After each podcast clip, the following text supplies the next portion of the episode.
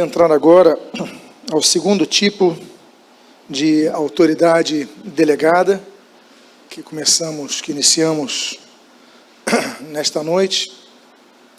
E vamos falar da autoridade acadêmica.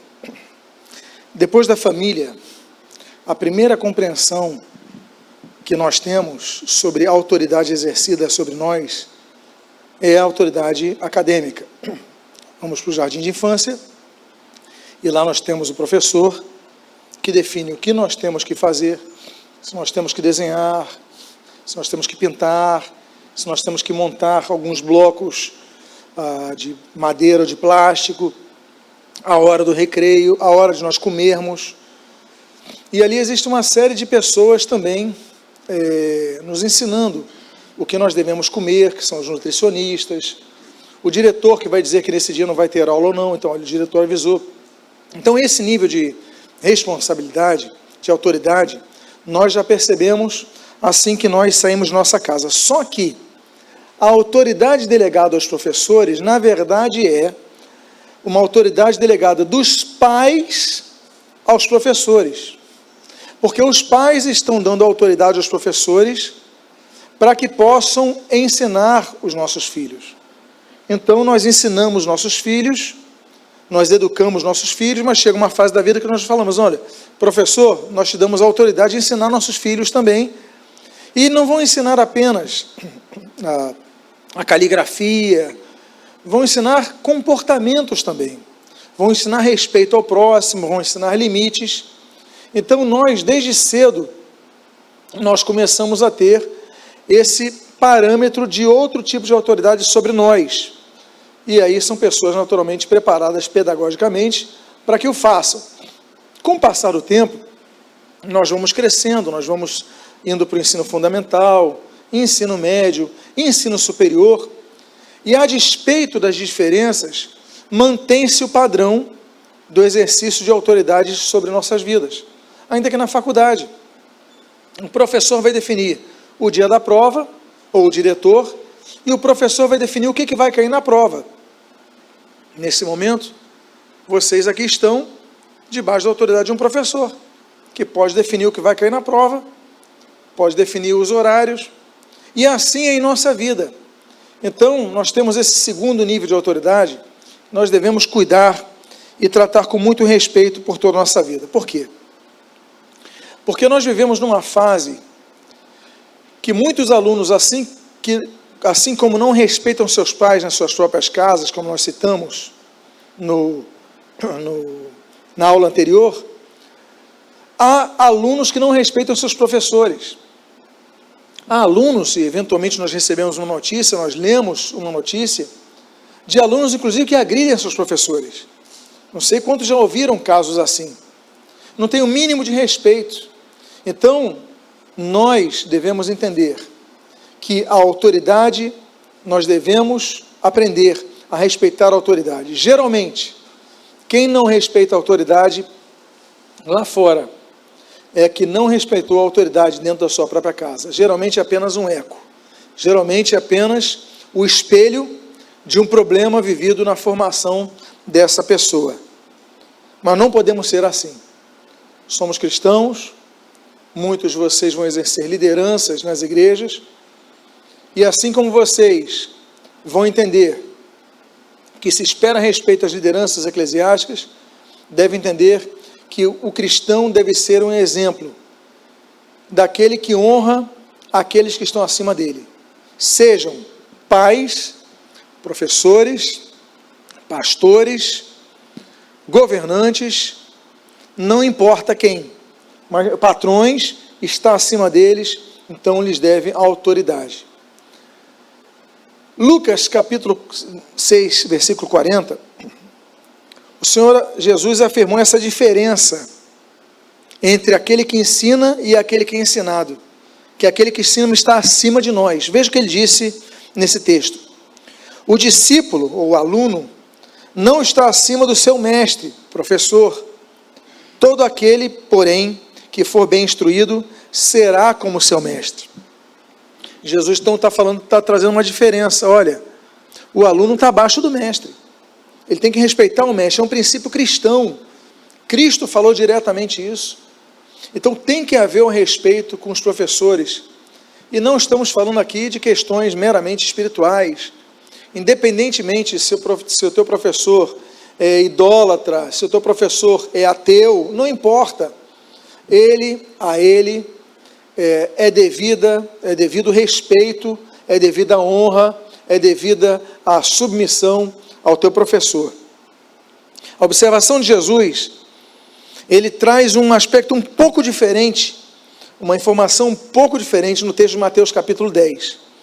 Veja o que diz ali, no, ah, não coloquei aqui, mas eu vou ler para vocês, dizendo o seguinte, dizendo o seguinte, o mesmo contexto, mas numa outra, numa outra escrita.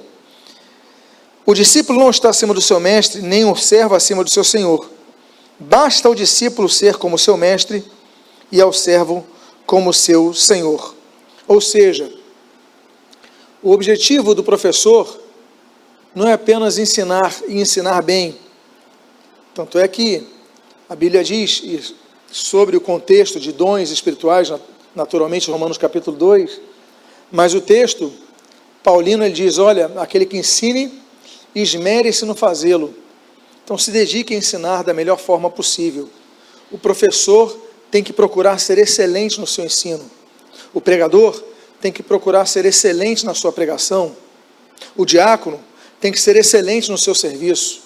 Cada um de nós deve buscar a excelência em tudo que nós recebemos. Mas sempre devemos visar alguém para alcançar. E esse alguém são nossos mestres. Agora, esse pensamento de honra ao mestre, ele é muito enraizado no judaísmo.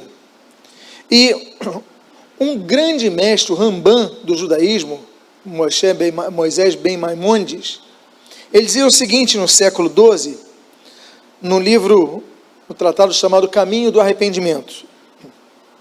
Ele diz o seguinte, na Mishneh Torah, não alcança o arrependimento aquele que despreza os seus professores, pois sem seus conselhos ele não encontrará a via que o leva ao arrependimento.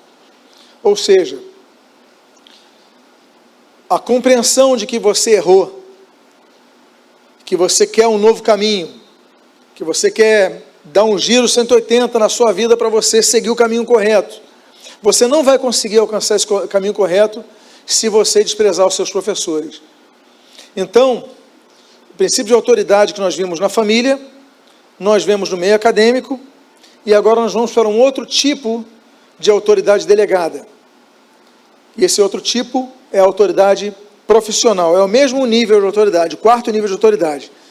Quero lembrar vocês os três primeiros níveis. Você pode repetir comigo: o primeiro nível, autoridade soberana. O segundo nível, autoridade verais. O terceiro nível, autoridade da consciência. E o quarto nível, autoridade delegada. Vimos a autoridade familiar, vimos a autoridade acadêmica, veremos agora a autoridade profissional. Se eu fizesse a pergunta, quem aqui nunca reclamou do seu patrão? Eu teria dificuldade em crer que alguém levantaria a sua mão. Porque a nossa natureza é assim. Tendemos a reclamar de nossos patrões. Pelo menos até o momento que nós nos tornamos patrões. Reclamamos dos nossos gerentes, porque eles cobram o nosso atraso, cobram o nosso desempenho, até o dia que nós nos tornamos gerentes. E nós falamos mal dos nossos pais, até o dia que nós nos tornamos pais. Então a natureza humana, caída humana, ela geralmente só aprende quando está vivenciando aquela mesma experiência de quem você reclamou um dia. O cristão não deve ser assim. Se você é um funcionário, você não pode falar mal do seu chefe, ainda que todos falem mal. A tua natureza carnal quer falar, o teu homem caído quer falar, o teu homem exterior quer falar, mas você se submete isso a Deus, fala: Deus, eu não vou fazer isso. Eu não vou imperar o meu homem caído. Eu vou imperar, o meu nome, o homem renascido em Cristo. Eu vou imperar o meu nome, o meu homem interior e não o meu homem exterior. E por isso, quando nós entendemos isso, nós começamos a entender a grande importância do quebrantamento no coração. Porque somente aquele que é quebrantado no seu coração é transformado no seu interior e passa a ser conduzido pelo Espírito de Deus que trabalha no nosso homem interior, sujeitando o nosso homem exterior, só assim a gente começa a entender certas coisas e, e, e servir o nosso patrão de maneira correta. O texto de Colossenses capítulo 3, no versículo 22 ao 24, é um texto muito preciso nesse sentido. Quando ele diz, o apóstolo gentios, servos, obedecei em tudo ao vosso Senhor segundo a carne, não servindo apenas sob vigilância, visando tão, tão somente agradar a homens, mas em singeleza de coração, temendo ao Senhor. Você não vai obedecer ao seu chefe apenas para agradá-lo, mas por temer a Deus. Olha só, a comparação, a comparação, a equiparação que há entre o serviço no mundo natural e o resultado no mundo espiritual. Trabalhamos no mundo natural, olhando para o mundo espiritual. Servir ao patrão não para agradá-lo, ou somente para agradá-lo, mas para agradar ao Senhor. Continua o texto: Tudo quanto, quanto fizerdes, fazei-o de todo o coração. E aqui o contexto é do empregado patrão. Como para o Senhor e não para homens. Olha só que coisa. Ciente de que recebereis do Senhor a recompensa da herança. A Cristo, Senhor, é que estás servindo. Pois aquele que faz injustiça receberá em troco a injustiça feita. E nisto não há acepção de pessoas. Portanto, ao invés de você ficar resmungando do seu chefe, então procura ser o melhor funcionário dele. Ah, ele é muito exigente? Você está nesse trabalho porque você quis. Você quer outro trabalho e você sai desse trabalho. Agora, se você está lá, então seja o melhor. Não resmungue, não reclame. E se tiver um grupo que reclama, se você não tiver, não se vê em condições de defender o seu chefe, saia de perto mas não fomente isso no coração. Ao invés de ficar resmungando, tente o, o contrário. O texto diz que nós devemos servir a eles, aos nossos patrões, como se fosse ao Senhor Jesus. A minha pergunta é: você serve o teu patrão como se servisse a Jesus? Olha, é mais uma comparação muito difícil, não é verdade? Mas é assim que nós devemos agir. Devemos ser funcionários os melhores que existem em tudo que nós fazemos. Se você trabalhou ali, é porque você aceitou. Se ele é seu chefe, então procure honrá-lo e procure então oferecer a ele trabalho de qualidade. O texto de Efésios capítulo 6, versículos 5 a 8 diz assim: Quanto a vós outros, servos, obedecei a vosso Senhor segundo a carne, com tremor, temor e tremor. Olha só, obedecer ao vosso Senhor, segundo a carne, com temor e tremor, na sinceridade do vosso coração, como a Cristo, não servindo à vista, como para agradar a homens. Mais uma vez ele fala sobre isso. Mas como servo de Cristo, fazendo de coração a vontade de Deus, servindo de boa vontade como ao Senhor e não como a homens, certos de que cada um, se fizer alguma coisa boa, receberá outra vez do Senhor isto, quer seja servo, quer livre. Ou seja, Paulo está falando até mesmo para os escravos, quer seja servo, quer livre, porque naquela época havia escravidão. Mas ele falou: sirva da melhor maneira como se fosse o Senhor, porque Deus abençoa quem se porta assim. Isso só consegue fazer aquele que tem o entendimento do princípio de autoridade. O texto de Colossenses 3, voltando a Colossenses 3, aqui eu fui para Tito. Então eu vou para Tito. Mas o texto de Tito, ele mostra sobre a obediência, não somente a, a submissão, mas ele fala da nossa postura de darmos provas de fidelidade. Veja o que, que diz Tito 2, de 9 a 11. Quanto aos servos, que sejam em tudo obedientes ao seu Senhor, dando-lhe motivo de satisfação, não sejam respondões. Sabe aquele fica toda hora respondendo, respondendo, não furtem. Tem funcionário que furta. Ele fala: ah, essa tesoura tem muito aqui na empresa, vou levar para minha casa. Olha, meu irmão, você não leva um clipe que não seja teu para tua casa. Ainda que esse clipe não seja notado por ninguém e nem faça falta à tua empresa. Não furtem, não sejam respondões, não furtem. Pelo contrário, deem prova de toda fidelidade. A fidelidade não deve apenas ser vivida. Segundo Paulo, ela deve ser demonstrada. O teu chefe, ele tem que ver a tua lealdade. Ele tem que saber que você é leal. Deem prova de toda fidelidade, a fim de ornarem em todas as coisas a doutrina de Deus, nosso Salvador. Vamos agora para um outro tipo de autoridade delegada, que é o quarto tipo, que é a autoridade governamental. O texto de Pedro, escrito num período difícil para a cristandade, de um déspota no império, Pedro diz na sua primeira carta, capítulo 2, versículos 13 e 14, o seguinte: Sujeitai-vos a toda instituição humana, por causa do Senhor, quer seja ao rei como soberano, autoridades, quer as autoridades como enviadas por ele, tanto para castigo dos malfeitores, como para louvor dos que praticam o bem. Então nós devemos honrar o rei. Nós devemos nos submeter ao rei. Aqui não estou falando de programas políticos. Aqui não estou falando se o governante você gosta ou não, você tem que honrá-lo. Tem que orar por ele. Ah, o presidente é da esquerda, vamos orar por ele. O presidente é da direita, vamos orar por ele. O presidente do centro, vamos orar por ele. Ah, o presidente da esquerda, vamos honrá-lo. O presidente da direita, vamos honrá-lo. O presidente do centro, vamos honrá-lo. Devemos honra ao rei, ao que exerce o governo. O princípio do governo humano começou desde sempre. Os conceitos ah, como a democracia, por exemplo, são muito recentes na história. É, o tipo de democracia moderna, então, é mais recente ainda. Estamos falando do século XVIII.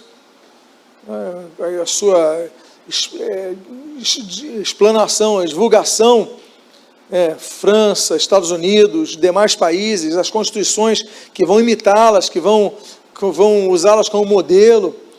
Esse conceito é muito recente. Mas nós temos que entender que o primeiro governo humano começou a se expandir para toda a terra, e não apenas para as criaturas, mas para a humanidade, através não apenas de Adão, que foi para toda a terra, mas através de Noé, quando Deus estabelece então um código penal para a humanidade. Agora, o princípio de autoridade delegada, como nós temos visto, está impregnado em toda a humanidade e através dos governos que são exercidos em todas as sociedades, seja através de leis e códigos que Deus vai trazendo, como os códigos noaicos, especialmente o código mosaico, e outras culturas também, o código de Hammurabi. É, nós temos várias leis de várias culturas diferentes então as sociedades vão se estabelecendo, vão criando normas. E com essas normas, quem cria as normas, geralmente, subentenda-se, ainda que não explicitamente, são aqueles que detêm o poder para defini-las para todos. Ou seja, o princípio de autoridade governamental sempre presente em todos os locais. Agora, a Bíblia diz, naquele texto que nós lemos, no início desse estudo, Romanos 13, 1. Todo homem esteja sujeito às autoridades superiores, porque não há autoridade que não proceda de Deus, e as autoridades que existem foram por ele instituídas. E está aqui falando de autoridades governamentais, governamentais. E nos perguntamos: mas eu sou cristão, eu devo me submeter a uma autoridade que é idólatra? Eu devo me submeter a uma autoridade que pratica feitiçaria? Eu devo me submeter a uma autoridade agnóstica, uma autoridade ateia, uma autoridade que não crê em Deus? E o texto é claro: não importa, não importa qual é o cor denominacional ou, ou a crença religiosa de nossos governantes, nós devemos nos sujeitar a eles. Claro que não obedecemos tudo que eles dizem, porque se eles disserem aquilo que está acima da lei da consciência, da autoridade verais, da autoridade da consciência, da autoridade verais, autoridade suprema, que nós observamos na autoridade verais, claro que a gente não vai obedecer. Se houver uma lei que diga, olha, você é proibido de evangelizar, eu pergunto a você, você nunca mais vai evangelizar? Alguém aqui nunca mais vai evangelizar? Claro que nós vamos continuar evangelizando. Olha, é proibido orar. Você vai deixar de orar? Não. Então, uma coisa é ser submisso, outra coisa é ser obediente. E a Bíblia mesmo fala que nós muitas vezes devemos ser desobedientes. Vamos citar textos.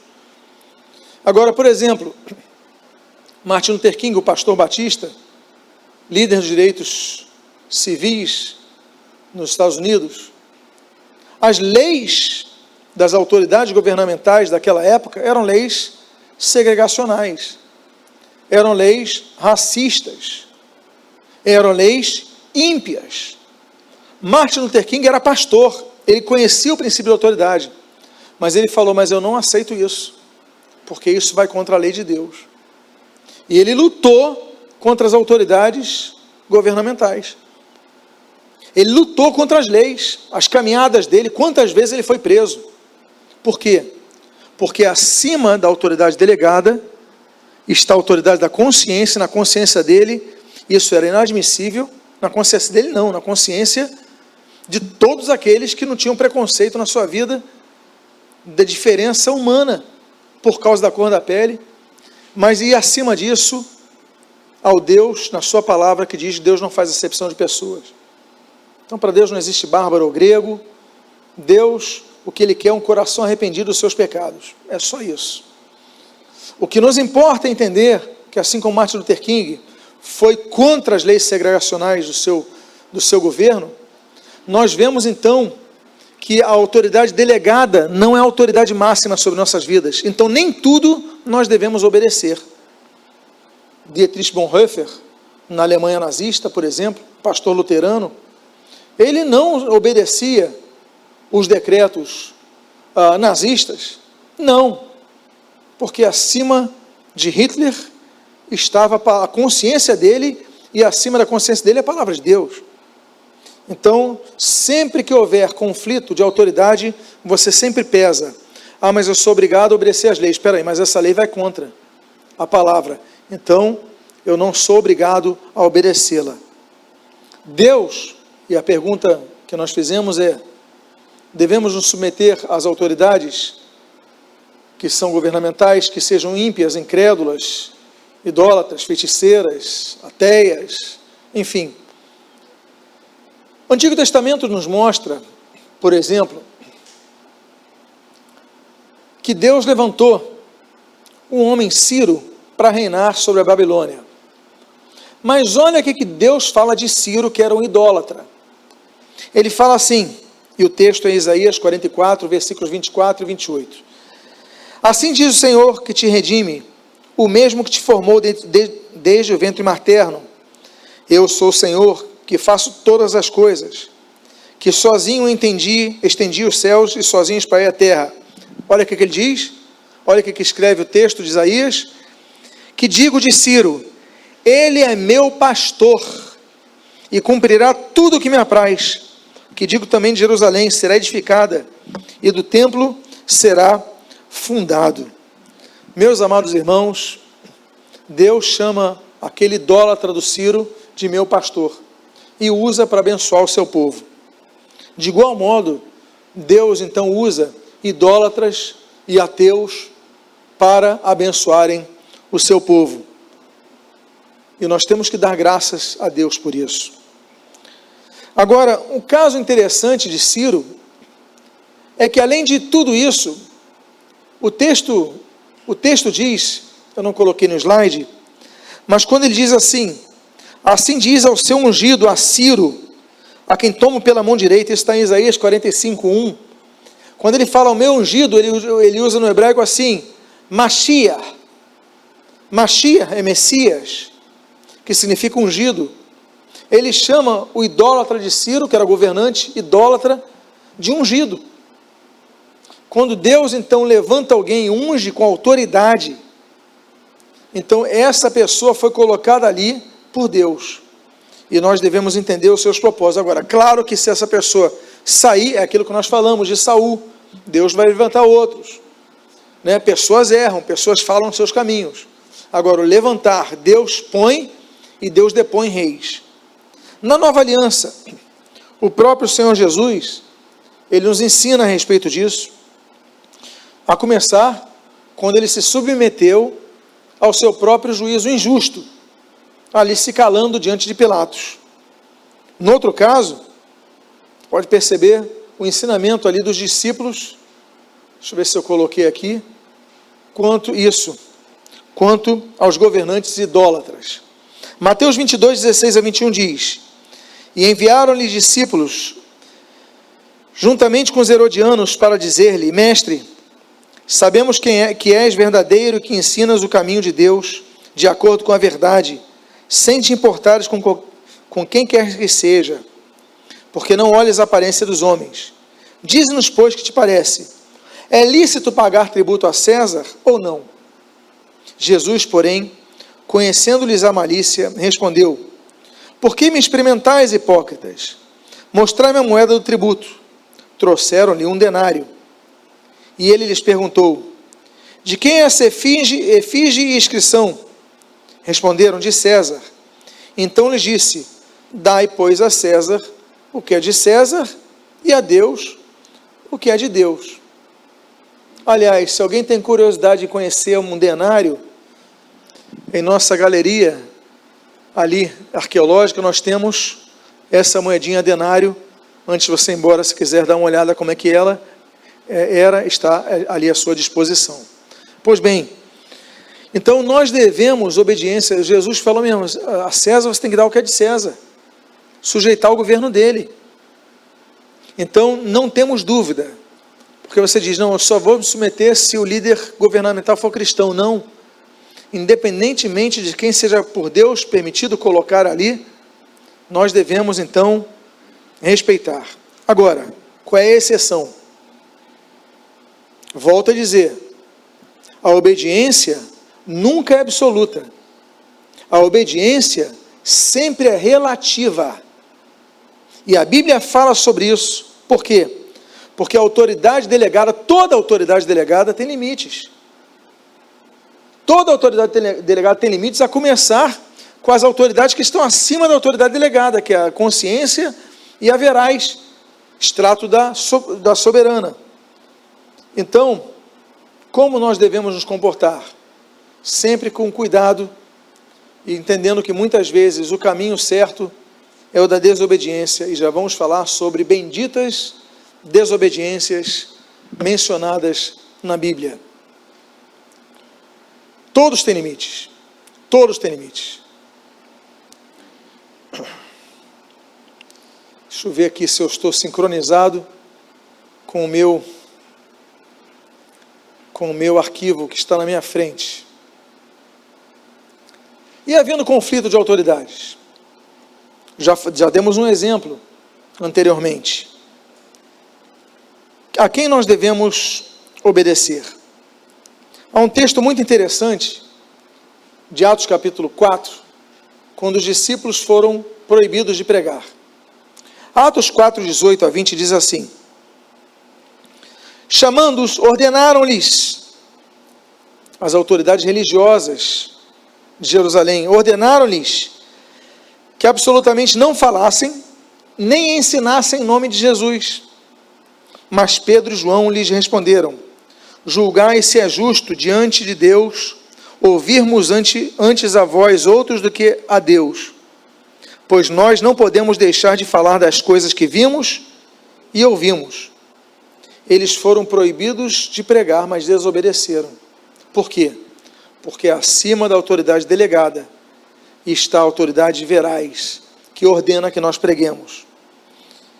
Então, não há dúvida de sempre colocarmos os parâmetros dos níveis de autoridade.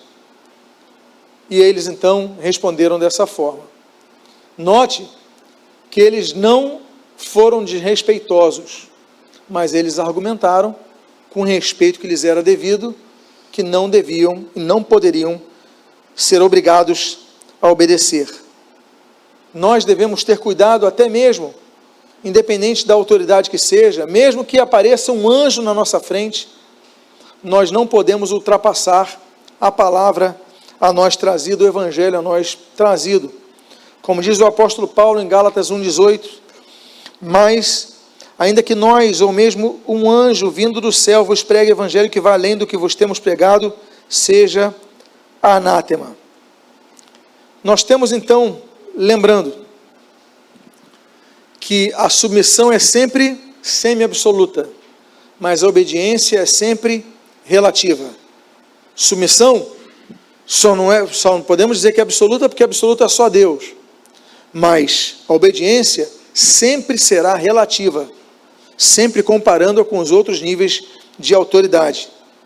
Não há obediência cega nem a pastores não há obediência cega, porque pastores são o quarto nível de autoridade.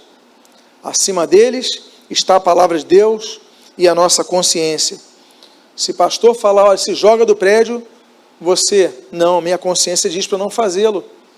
Olha, mata aquela criança, não, minha consciência diz para não fazê-lo. Agora, além disso, acima da minha consciência, a palavra de Deus diz para não fazê-lo. Então você pode desobedecer. Exemplos bíblicos, outros exemplos bíblicos de desobediência, nós temos, por exemplo, no Antigo Testamento.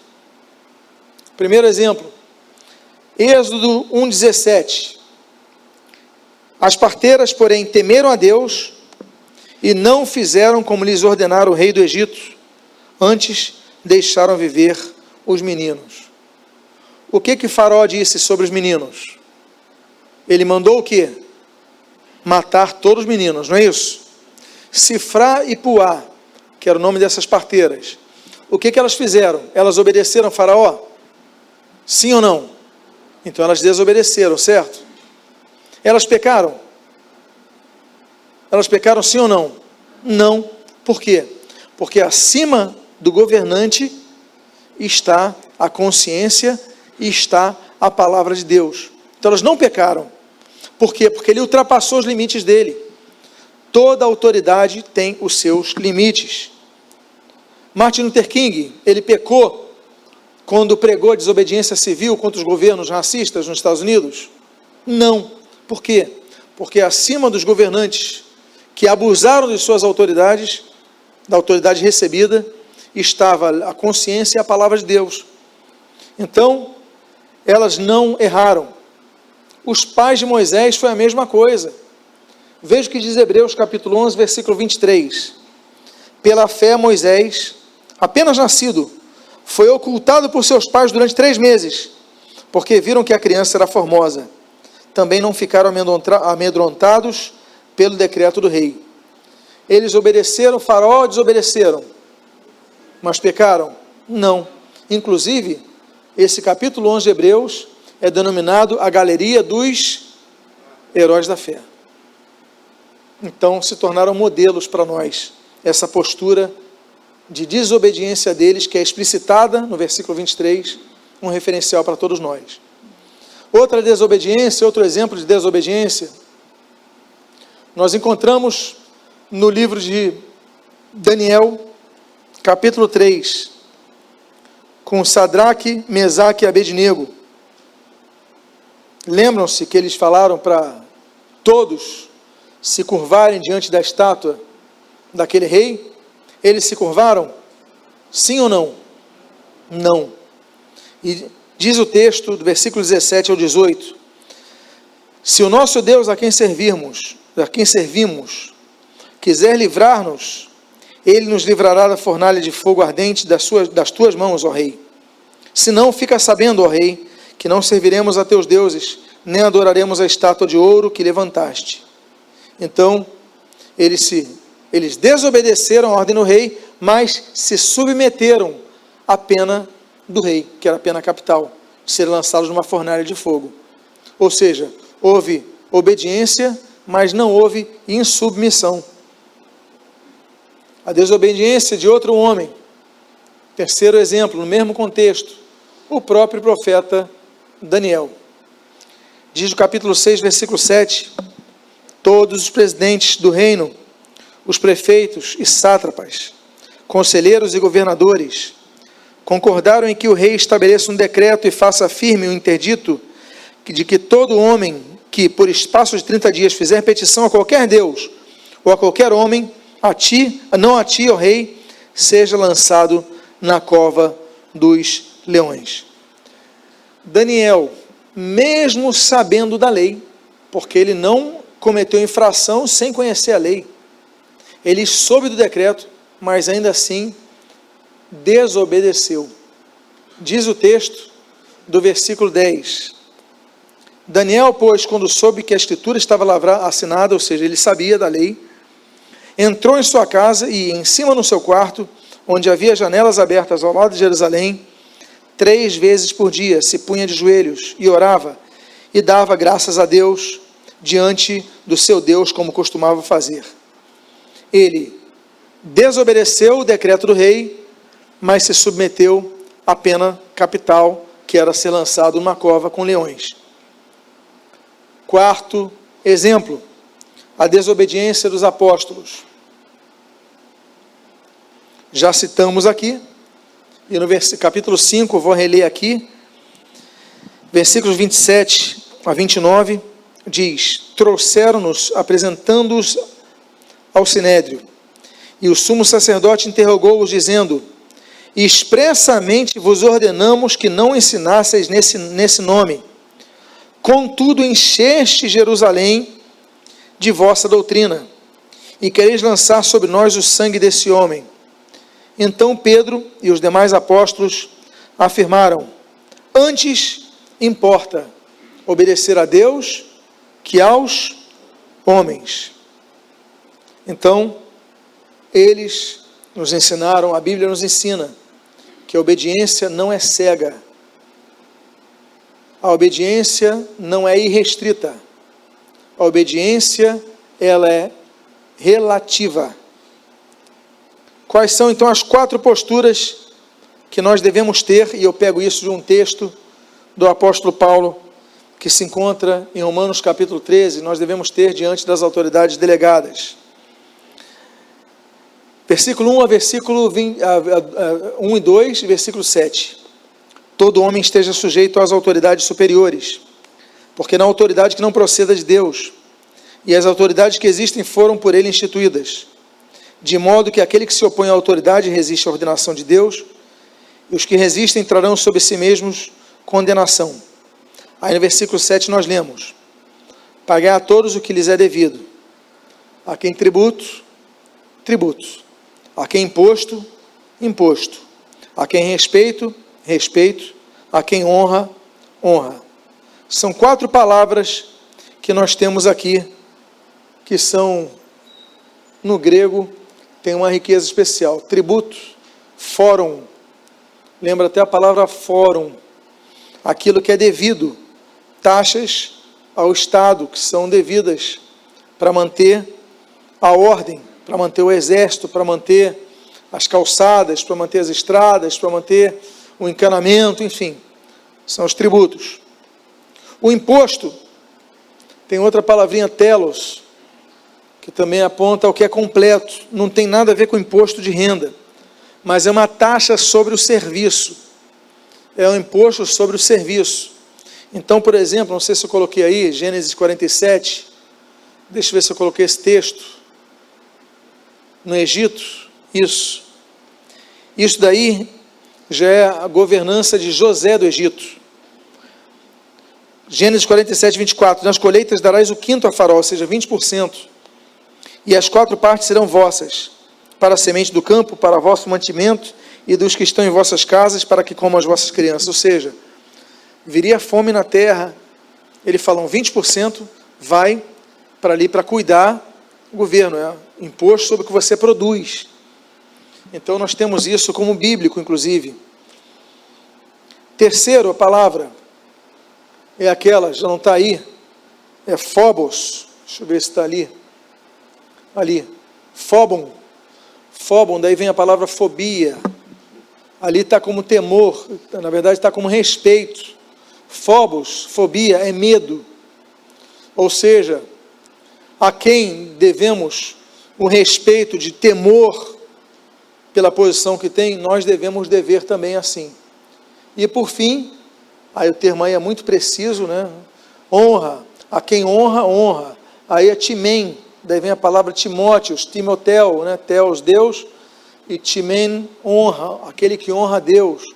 Nós devemos então cuidar do princípio da honra. Deus estabelece ah, deixa eu voltar aqui, meus amados irmãos. Deus estabelece o respeito público à autoridade delegada. Então, é isso que nós vemos. O respeito que nós devemos ter a todos aqueles que são, que estão acima de nós, nós devemos cuidar disso. Amados irmãos, hoje nós vamos dar então uma pausa agora e na próxima aula nós continuaremos desse ponto em diante. Meu desejo é que nós possamos ser cristãos melhores, pessoas melhores, compreendendo esse princípio de autoridade. A próxima oportunidade que teremos de estar juntos, nós então continuaremos aí com esse essa esse nível de autoridade, a continuação da autoridade delegada. Hoje trabalhamos a respeito da autoridade, da, dentre as autoridades delegadas, a autoridade familiar, da autoridade acadêmica, da autoridade profissional e, em parte, da autoridade governamental. Que Deus nos abençoe rica e abundantemente.